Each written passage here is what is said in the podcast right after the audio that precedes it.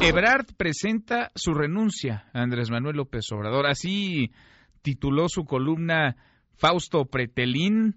Fausto que asegura el canciller mexicano no solamente lo habría hecho en días pasados, le pone fecha el martes 2 de abril. Ebrard le presentó su renuncia a López Obrador. El presidente no se la aceptó. Fausto Pretelín, la línea telefónica. Fausto, ¿cómo te va? Muy buenas tardes. Gusto saludarte, Manuel. Igualmente, Pues, buenas eh, tardes. Te leímos en El Economista, provocaste mucho ruido en redes sociales y hasta un desmentido del vocero de la Cancillería de Roberto Velasco. ¿Cómo está eso de que Marcelo Ebrard había presentado su renuncia al presidente López Obrador? Bueno, mira, a ver, eh, Manuel, una cosa. Yo creo que hay dos puntos importantes que aclarar. Ujú, La primera de ellas me llama la atención de que desmitan una columna, no es una nota. El hecho incontrovertible, efectivamente, que ocurrió el 2 de abril, es eh, producto de una fuente de información que eh, pues me comenta precisamente esa esa esa situación. Eh, el otro punto para aclarar es eh, el contexto, es decir, el 21 de marzo yo escribí una columna eh, que titulé Algo huele mal en el piso 22 de la Cancillería y es, ¿Qué digamos que en la el piso primera parte 22 de la Cancillería, Fausto? Sí, en el piso 22.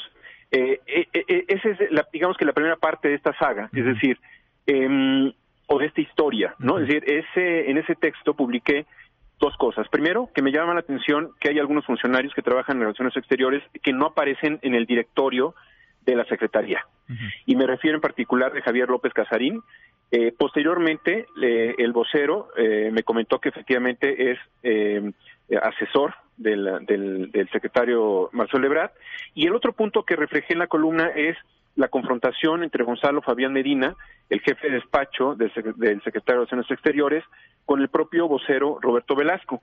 Es decir, esa fue de alguna manera un poco el entorno interno del que mencion- mencioné en el, el 21 de marzo. El la segunda parte, de alguna manera, eh, tardé cuatro o cinco días en corroborar, corroborar, digamos que la nota nuclear o fundamental del- de mi columna fue precisamente eh, la renuncia que le presentó eh, el, el- el secretario Marcelo Ebrard al presidente López Obrador el pasado 2 de abril.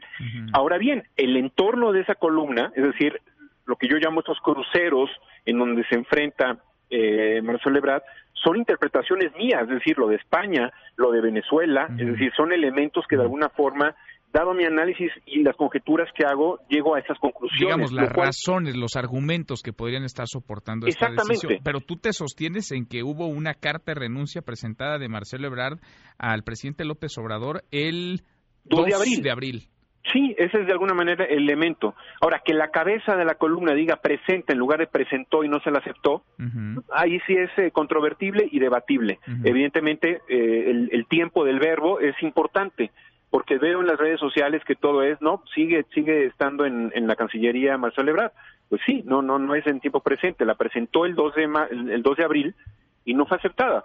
De alguna forma, todo lo demás, como dije hace unos momentos, es una interpretación con base a eh, varios años de estudio que he llevado a lo largo de mi carrera sobre temas internacionales. Bueno. También me, me- me titulan que soy del ITAM y que soy eh, FIFI porque, porque trabajé con, con José Antonio Mid. Ujú. Bueno, déjame decirte, Manuel, que en el tema de, de la visita de, de- de Donald Trump en la campaña, en su campaña hace tres años o cuatro, a México, critiqué la postura y la invitación de Luis Videgaray y desde, desde ese día me dejó de hablar Videgaray. Cuando, ¿Cómo? cuando- ¿Te retiró el habla por criticar una Sí, posición de sí, sí, tiene la muy política sensible. exterior? pero no pasa nada, no pasa nada, no, no, no hay ningún problema, ni lo hizo, ni lo hice público ni nada. En el tema de José Antonio Mid, una vez que yo dejé la Secretaría de Relaciones Exteriores, yo trabajé en, en- en comunicación social hacia el 2013, Ujú. eh, de manera muy entusiasta.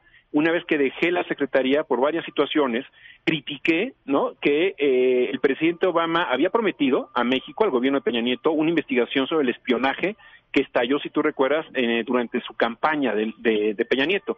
Bueno, José Antonio Mida había dicho que era México el único país que le pidió una explicación eh, sensata al presidente Obama y en su momento yo esperé la el resultado de la investigación, nunca llegó y también en un artículo critiqué a José Antonio Meade por esta decisión, ¿no? De que había dicho que iba a haber una investigación por parte de Obama. Es decir, yo no tengo ningún conflicto eh, con ninguno de mis excompañeros, eh, exitamitas, no hay ningún problema, pero veo que en, veo que en las redes sociales todo se traduce en polarización, sí, en bueno, en las redes es que hay mucho hay mucho ruido, pero lo tuyo no es personal entonces con el canciller, no es personal. De ninguna manera. no es, personal con nadie de su equipo. es más, en, en, cuando llegó a la Cancillería escribí un artículo en donde hablaba escribí de que prácticamente desde mi punto de vista, y vuelvo a lo mismo en una interpretación, es un personaje que tiene liderazgo, liderazgo propio, que es un personaje eh, progresista y que precisamente por ese, esa, esa visión progresista me llama mucho la atención sus posturas y su defensa evidentemente con el tema de Venezuela,